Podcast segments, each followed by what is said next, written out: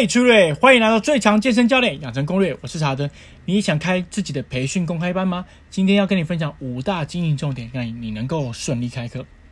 记得我自己刚开始出来创业当讲师的时候，我总是以为只要写好一枚文案，把课程教好，就会有源源不绝的学生。但慢慢的我发现，只要有把课教好，其实真的不够，要用产品思维去规划一门课程。所以我这边列了五个要点。这五个要点分别是：第一个试水温，第二个课程招生，第三个课程教学，第四个课程优化，第五个课后营运。所以，先让我们来聊聊第一个试水温。我个朋友他叫 A，他一直有一个讲师梦，他规划三个月的课程，到最后很不幸的只有一个学生报名，最后面他只好忍痛退费。而为什么会发生这种事情呢？就是辛苦规划的课程，最后面却没有来上，因为你少了市场调查。而市场调查完之后，你需要做文案去做测试，这才可以避免你规划了很多很好的课程，到最后却没有人买单。因为很有可能你规划的课程在市场目前没有需求，所以卖不好。所以你记得要先试水温，试水温真的很重要，就跟你泡温泉一样嘛。如果你不试水就下去，很容易就被烫伤了。所以请你记得，如果你要推一个新的课程，你一定要先试水温。好，第二个就是课程招生。很多人以为啊，那课程招生就是要下广告，写出华丽的文案，才有办法招生成功。但说真的，你这样想你就错爆了。公开班招生其实拼的是信任。如果你平时有演讲啊，定期在社群媒体曝光，如果你累积了不少粉丝的信任，你开第一场公开班，说真的不难。但难的是你有没有办法连续开？那要怎么连续开呢？就来到第三个我们要讲的课程品质教学。第一场公开班的评价是个关键哦，不论是投影片、现场互动、小组分组、游戏化教学，这些真的都很重要。但有没有比这更重要的呢？答案就是你的内容要够好。其实当我们做课程内容的时候，它其实就像一个牛肉汉堡。假设你的客户都是想要吃牛肉的人，结果你却卖了一个猪肉汉堡、羊肉汉堡，甚至还卖了一个鳄鱼肉汉堡，那不论外观再好，肉质再甜，对这些喜欢吃牛肉的人来讲，他吃起来感觉还是怎样，还是会很差。总之，内容够好啊，又是客户又是对的，哪怕你从头到尾都是用讲的，也会有人觉得你教的很棒。所以这是第三个，你要提升你的课程的教学品质。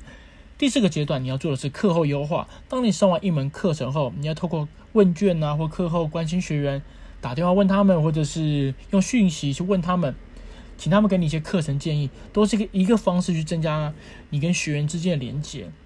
但是，一门课程你开十到二十次之后呢，你课后问卷的效果，我认为其实就不大了。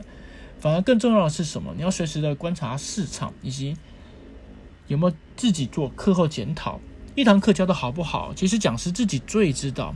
所以，你的课程优化呢，你不能只包含内容。那课程优化到底要优化哪些东西呢？其实有很多东西哦，大概举个几个例子。第一个，课程的环境质感啊，课程运行的状况啊，当天教学的感觉，你前一天自己有没有睡好？你跟学员当天的互动状况如何？这些都是一个小小的一些细节哦，这些细节没有做好，都会影响你的课程品质。那这些课程品质都弄好之后，你就比较有容易进到下一个阶段，就是帮助你连续开课。一堂公开班课程能否连续开啊？它其实跟课程优化有很大的关系。课程教得好了，朋友就会愿意来介绍更多的朋友来跟你上课嘛。像我的课程后期有四到六成的学员都是来自朋友的转介绍，而有些教学手法其实是能够提升学员转介绍的机会。比如说，你可以做，哎，课后呢，只要你有写个心得发表在社群媒体啊，那我就寄我今天的课程的简报给你，或者是你也可以这样。在课堂中分享，只要你今天有帮我写一篇课程上课的心得，我就会给你一个某某赠品。所以只要你的课程品质够好，再加上一些转介绍手法，其实大家都很愿意帮你推广课程。但是你的课程如果上的很烂啊，或在课程中不断的去推销，其实你很难让人家一直帮你转介绍。所以课程品质真的还蛮重要的。好，最后一个阶段就是课后营运。课后营运的目的是凝聚学员之间的向心力。一堂课上的再好，那讲师的影响力其实也难长远发挥呢。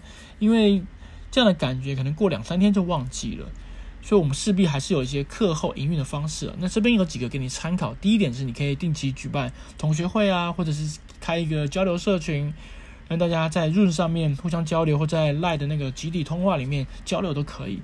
第二个，邀请固定班底回训。我用一个课程有同学或者是旧的学长或者是助教定期参与蛮重要，因为他也可以帮你拓展你这堂课的一个公信力，所以你可以固定邀请一些学员回去来上课。第三个是培育讲师后进，一堂课持续进行，你还是要培育一些助教，这些助教可能未来还可以帮你教课。那之后等他这些助教变强大了，你就可以退去幕后，让这些讲师发挥。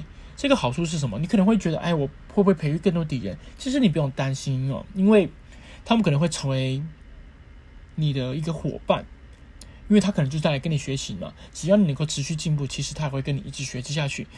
他们也可能会出去开自己的课，那也没有关系啊。至少你已经培育了更多人才。我认为这是一个鱼帮水，水帮鱼的道理哦。好，课后营运的第四个方向就是你要开发新课程，以及让你的学员固定去看你的一些。